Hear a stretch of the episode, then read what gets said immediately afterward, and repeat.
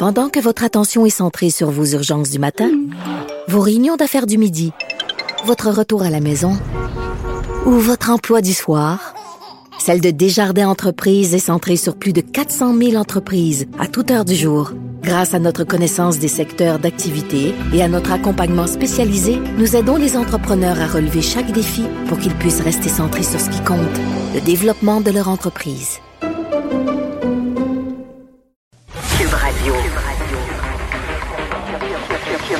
Cube Radio. En direct à LCN. Salut Richard. Salut Jean-François. Alors, tu te demandes à quoi a servi la commission Charbonneau? Ça, c'est à cause de ce qui se passe présentement au ministère des Transports, entre autres? Ben oui, tout à fait. Alors, euh, texte du bureau d'enquête, ça va très, très mal au ministère des Transports. Alors, on parle d'un climat toxique. On dit que la division des enquêtes est totalement décimée. Euh, écoute, ça n'a pas servi à grand-chose, finalement.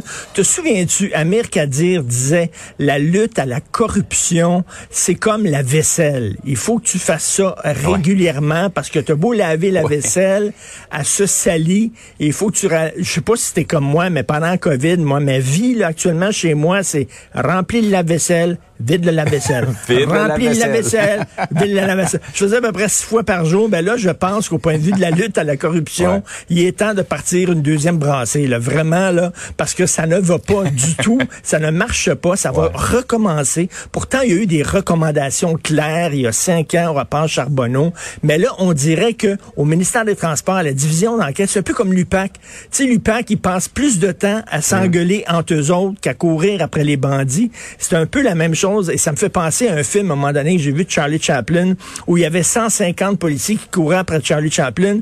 Il lance une pleure de banane puis les policiers font rien que tomber sur lèvres, ils retombent, ils lèvent, ils retombent. Puis écoute, j'ai le nouveau thème musical du ministère des Transports. On écoute ça.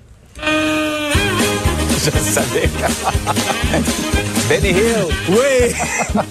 Écoute, après l'UPAC, maintenant, t'aurais deviné. La division d'enquête maintenant du ministère des Transports. À quoi ça a donné exactement d'avoir une commission Charbonneau il y a cinq ans? Je ne sais pas, mais tout ça étant recommencé. Vide la vaisselle, rempli la vaisselle.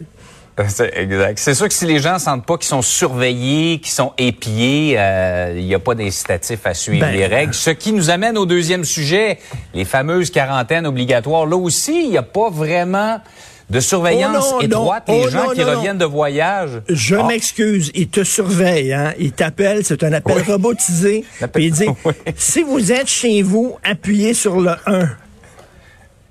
Attends une minute, là, vraiment, là, c'est rendu ça. Ce qui m'amène à te parler de cailloux. Il y a un lien entre tout ça, OK? Écoute-moi bien. Écoute-moi bien.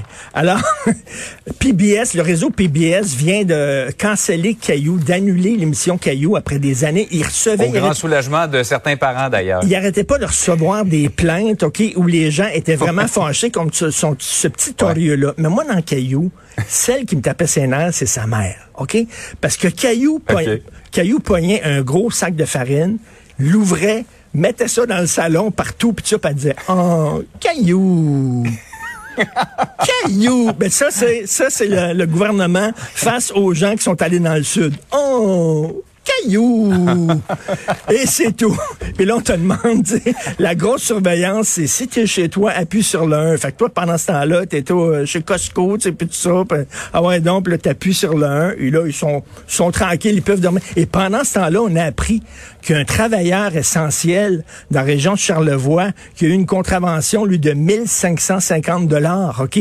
Parce qu'on disait qu'il n'y avait pas à être à l'extérieur pendant le couvre-feu. Le gars, c'est un travailleur essentiel. Lui, il a eu 1500 dollars. Ces gens-là vont dans le sud, comme le boss de Radio-Canada, se foutent de tout le monde, reviennent bien bronzés, puis on lui- il n'y a aucun problème. Oh, caillou!